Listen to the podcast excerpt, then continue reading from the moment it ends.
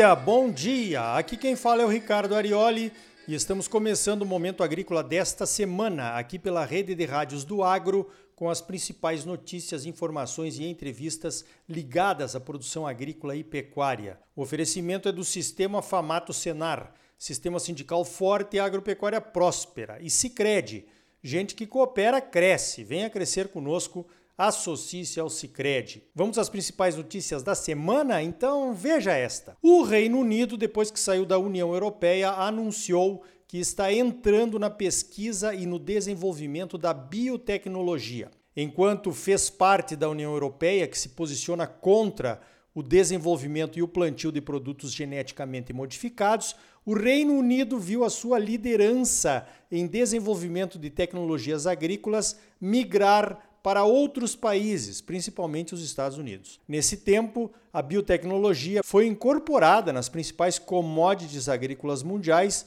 como a soja, o milho e o algodão. A biotecnologia da transgenia foi adotada em praticamente todos os países que exportam para a Europa e a União Europeia se viu forçada a liberar a importação de produtos geneticamente modificados, pelo menos para uso em ração animal. O Reino Unido já estava há muito tempo descontente com essa posição do bloco europeu contrária à biotecnologia.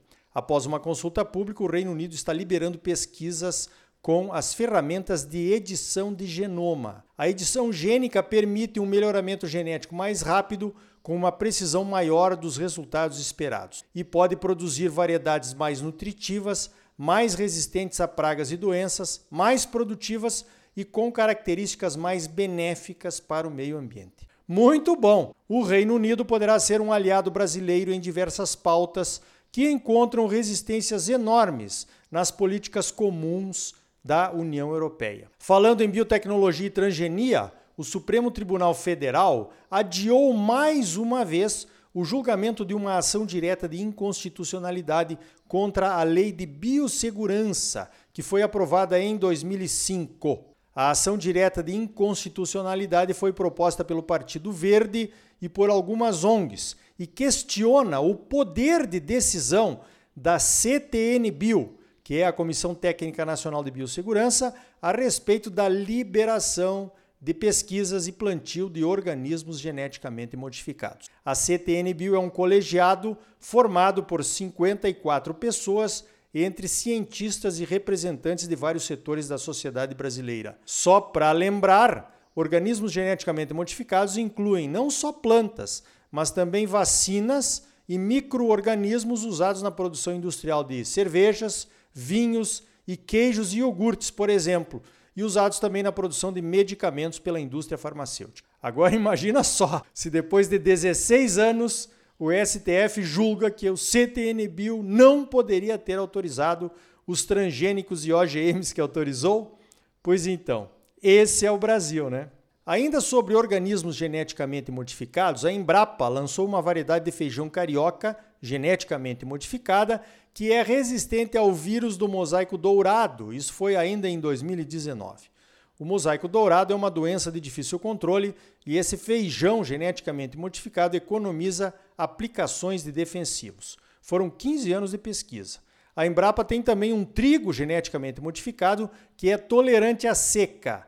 Esse trigo, chamado de HB4, já deveria estar liberado para plantio e consumo, mas a CTN Bio resolveu adiar a decisão por conta de uma polêmica com a indústria da panificação. Eles têm medo de que o consumidor rejeite um produto geneticamente modificado num dos alimentos mais populares do Brasil, o pão nosso de cada dia. Falando em medo, você já percebeu como o medo, que é uma sensação inata ao ser humano, é usado para manipular as nossas opiniões e as nossas atitudes diariamente? O medo teve e tem importância vital na sobrevivência das espécies e com os seres humanos não foi diferente. Quem tem tu tem medo, diz o ditado. Mas o marketing do medo está sendo usado em demasia, na minha opinião. Os organismos geneticamente modificados trouxeram avanços significativos para a humanidade. Como agrônomo e produtor, eu cito apenas a tecnologia do plantio direto, que economiza toneladas de emissões de gases de efeito estufa, ajuda na prevenção da erosão e da perda de solo e nos permitiu até uma segunda safra no mesmo ano em algumas regiões.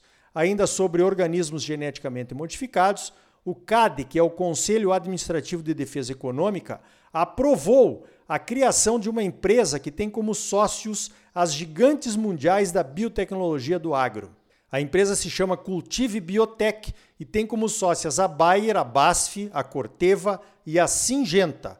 A Cultive Biotech foi criada para receber aquela parte dos royalties da soja geneticamente modificada que é cobrada na moega, quando algum produtor salva semente, por exemplo, ou quando a quantidade produzida ultrapassa um limite máximo de produtividade estabelecido pelas empresas. Esta união das quatro grandes vai facilitar muito, pois o controle e a testagem da soja entregue nas tradings, nos portos ou nas propriedades serão feitos em uma só operação. Também tem a questão da mistura de biotecnologias que deverá vir por aí, quando uma determinada variedade terá mais de um evento, talvez de empresas diferentes. A Cultive Biotech está dizendo que poderá evitar que o produtor seja cobrado diversas vezes pela mesma produção. Pode ser, mas a utilidade da Cultive Biotech para as empresas associadas me parece bem maior do que para os produtores, né? É mais ou menos assim: para que brigar? Recebe tudo e depois dividimos. O CAD aprovou a empresa em tempo recorde, em menos de sete meses, e diz que não viu nenhum risco de formação de cartel e que a empresa não vai atrapalhar a livre concorrência entre os associados. Bueno, Será que ainda vamos ter concorrência? A CNA, nossa Confederação de Agricultura e Pecuária do Brasil, após discutir o assunto na Comissão de Cereais, Fibras e Oleaginosas, manifestou contrariedade ao CAD a respeito da criação da empresa e pediu mais reuniões para discussão. Mas, com a pressa do CAD em aprovar, nem deu tempo de discutir mais a fundo as consequências desta joint venture. Engraçado, né? Tem hora que reclamamos da demora nas decisões oficiais e tem hora que reclamamos da rapidez. Por que será, hein? Olha só, pelo domínio que as variedades de soja geneticamente modificadas conseguiram no mercado, não dá para dizer que os produtores são contra. A soja OGM ocupa 97% da área plantada com soja no Brasil. Apesar de reclamarmos do preço dos royalties e da forma de cobrança, quando compramos a semente e depois na moega, se a transgenia não trouxesse nenhum valor, não seria adotada tão rapidamente e tão largamente, né? Mesmo assim, é preciso pensar um pouco nas alternativas que temos para evitar que estejamos sempre à mercê das empresas de biotecnologia e dos valores que cobram por essa biotecnologia. A principal alternativa, na minha opinião, é continuarmos a desenvolver e a utilizar variedades de soja não transgênicas o marketing do Instituto Soja Livre, que promove a utilização, a pesquisa e o desenvolvimento de variedades não transgênicas, é cultive a sua liberdade de escolha. Então façamos isso. Vamos plantar todos os anos variedades não transgênicas para fomentar esse mercado. Essa será a melhor forma de controle de preços dos royalties. Se estiverem muito caros, teremos a opção da soja convencional. As variedades convencionais são muito produtivas, Lembre-se que a produtividade vem do melhoramento genético. Os eventos de biotecnologia só ajudam a defender a produtividade. Uma última reflexão e mudamos de assunto. Estamos vendo como as empresas, mesmo concorrentes, conseguem se juntar em benefício próprio. Enquanto isso, nossas entidades estão cada vez mais distantes uma das outras. Esse é o meu sentimento. Algumas estão se fechando em si mesmas e perdendo o foco do que realmente interessa para os produtores, discutindo assuntos que nada têm a ver com o agro, pelo menos de forma direta. Né? Um exemplo disso é essa discussão sobre o plantio de soja em fevereiro. O presidente da Embrapa, Celso Moretti, foi ouvido nessa semana pela Comissão de Agricultura e Reforma Agrária do Senado Federal. E sobre esse assunto, deixou bem claro que a Embrapa, pautada pela ciência e pelas pesquisas que desenvolve na área de controle de ferrugem asiática, não recomenda o plantio de soja em fevereiro em função dos riscos que corremos para controlar a ferrugem. A ferrugem é uma epidemia, o controle é bem difícil, custa caro, os produtos estão patinando, perdendo eficiência, a soja é o principal cultivo do Brasil e um programa nacional de controle da ferrugem asiática deveria levar tudo isso em consideração. Deveria ser um caso de segurança nacional, na minha opinião. Mas aqui em Mato Grosso, onde o assunto é bem sensível, misturou-se o tema salvar sementes com o plantio em fevereiro. E a data final do plantio foi esticada até fevereiro.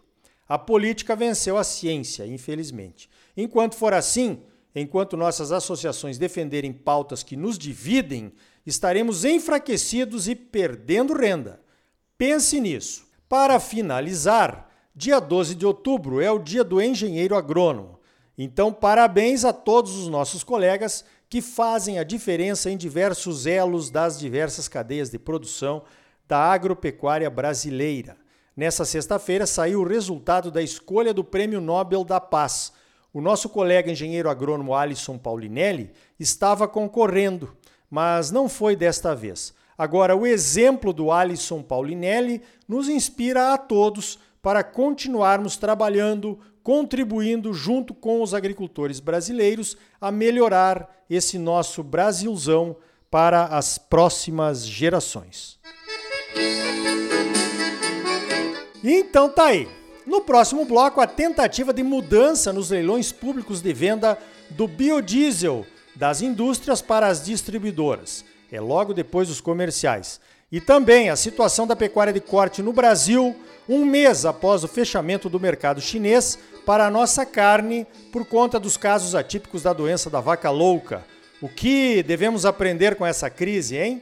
E ainda hoje, a CPR Verde o instrumento financeiro para remunerar os produtores por conta de seus ativos ambientais. E aí, tá bom ou não tá? É claro que tá bom, você só merece o melhor. Então não saia daí. Voltamos em seguida com mais momento agrícola para você, num oferecimento do Sistema Famato Senar. Sistema sindical forte e agropecuária próspera. E gente que coopera cresce. Venha crescer conosco, associe-se ao Sicredi. Voltamos já.